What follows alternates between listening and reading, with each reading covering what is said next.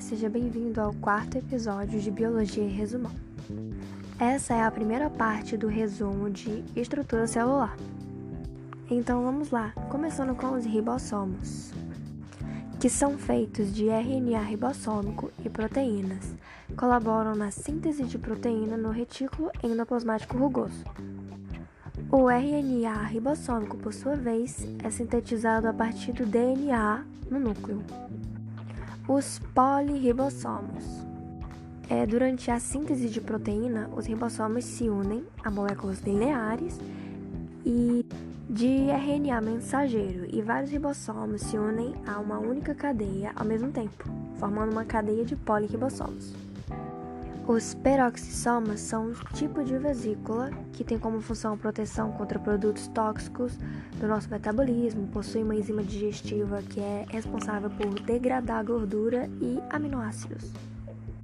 A mitocôndria, que tem como função prover energia química para a célula, possui uma membrana interna que não possui colesterol mas possui uma série de proteínas especializadas para a respiração celular acontecer. No citosol, encontramos enzimas, algumas reações químicas, a glucólise, os ribossomos, que são responsáveis pela fabricação de proteínas.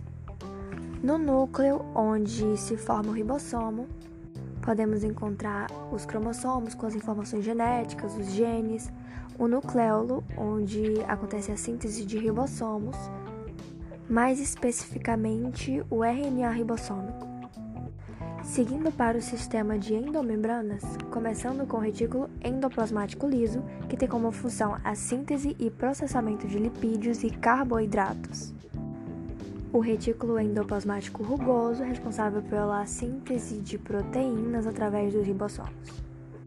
E por último, o complexo de Golgi, onde ocorre a síntese de oligosacarídeos, empaquetamento de proteínas e lipídios dentro de vesículas para o seu transporte.